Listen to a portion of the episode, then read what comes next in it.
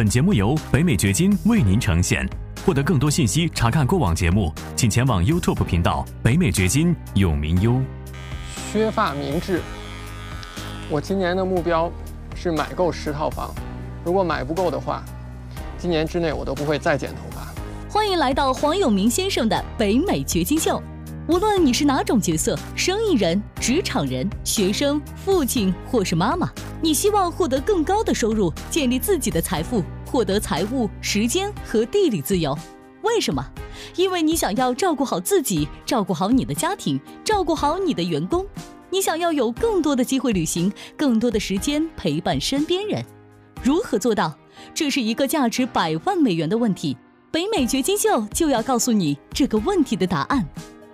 我是北美掘金黄永明，我在美国德克萨斯州向你问好。如果你是第一次看到我的视频，我是一名全职的房地产投资者，在这个频道我上传数以百计的视频，帮助你从一开始就把美国房地产投资做对，以便让房地产照顾好你很久很久。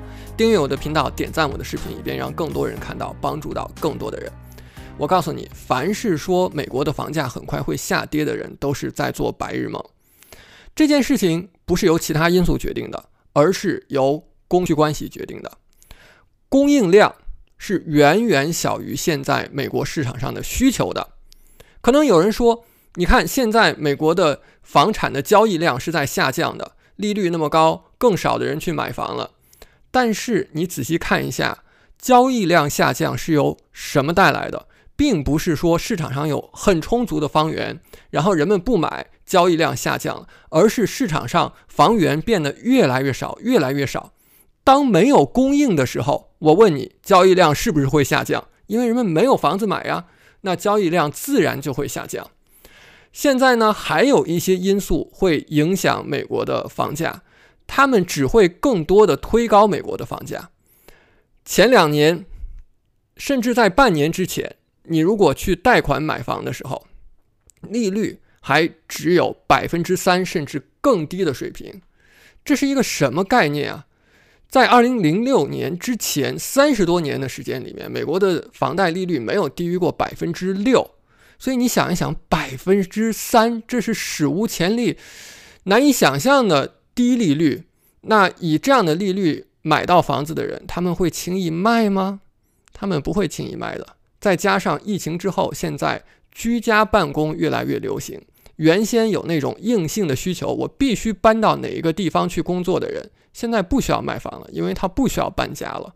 那么房屋的销售会越来越少。有些人说，开发商现在在疯狂的建设，但是你去看一下，开发商建的是什么房子？他建的都是那些偏高端的住宅。为什么？因为他如果建入门级的住宅，他根本不赚钱，无利可图。他会去建入门级的住宅吗？不会。现在供应链这么紧张，所有的材料都在疯狂的涨价。我一个做建筑的朋友前两天还跟我讲说，以前他买的某一种材料八美元，现在呢四十二美元。多长时间涨上来的？两年的时间当中。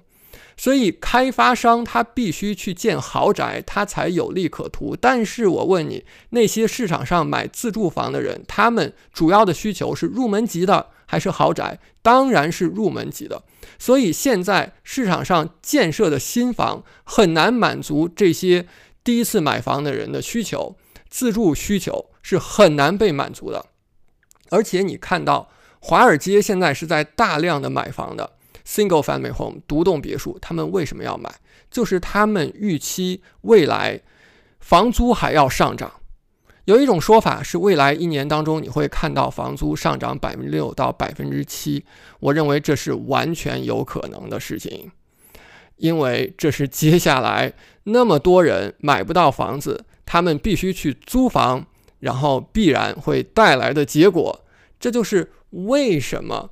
我今天要定一个目标，就是到年底之前，我要买够十套房子。我自己理了一个发，理得非常短，是我自己理的。那么，如果到年底之前我买不够十套房的话，这个头发我是不会再理的，我会让它长长长长留下来。听起来是一个非常不合理的做法，是一个非理性的做法。但是我告诉你，在高竞争的情况下，就要立高目标。现在的房地产市场竞争太激烈了，房价涨得太快了，买房真的是很困难。到目前为止，我买了三套，还差七套。这七套在哪儿？我不知道。我知道的是，我需要不合理的目标，因为合理是留给穷人的。在这种疯狂的年代，我们需要的是非理性。你去看一下，所有那些把理性挂在嘴边的人。基本上都不是富人。我们需要的是一种你觉得我不知道怎么能够达成的目标，这样才能够推动你去走到更好的结果。如果你立一个低的目标，实际上当你很轻易达到的时候，你会陷入一种郁闷的情绪、抑郁的情绪当中的。这个事情呢，可能有一点反直觉，但是真的，如果说。一个人他的目标达成了，往往是他最郁闷的时候。所以你希望你的目标是超级高的，你是难以达成的，这个时候你才有动力往前走。现在美国的经济是高通胀、高利率，房地产市场是高竞争，世界上还在发生战争和疫情，这本身就是一个疯狂的世界。我们是不能够用理性去对待非理性的，我们要用非理性去对待非理性。从我自己个人的经历来讲，以前在中国的时候，我的职业是科学作家。但是如果你从理性的角度来讲的话，你可以举出无数的理由来说明我做不了这个职业，因为大学里面我学的不是科学的专业，我也没有。很高的学历，我不是博士，不是硕士，我也不是什么二幺幺九八五，不是名校的学生。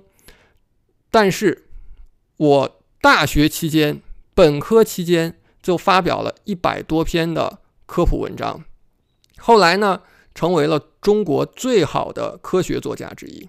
那你说我是怎么做到的？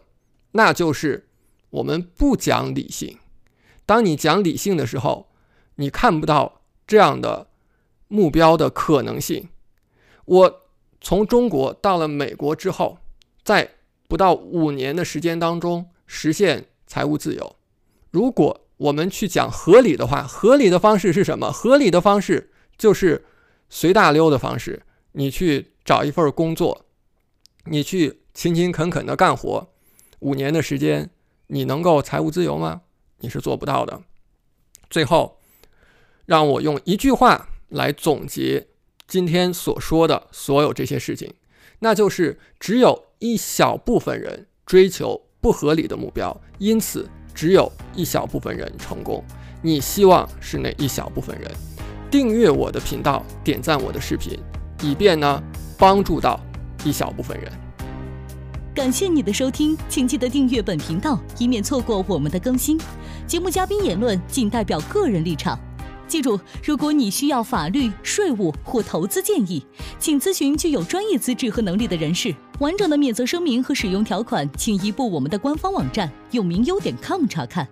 如果你想要获得更多有价值的信息，也欢迎前往我们的 YouTube 频道北美掘金永明优，在那里你可以看到本节目的视频版以及更多新鲜内容。再次感谢您的收听，我们下期再见。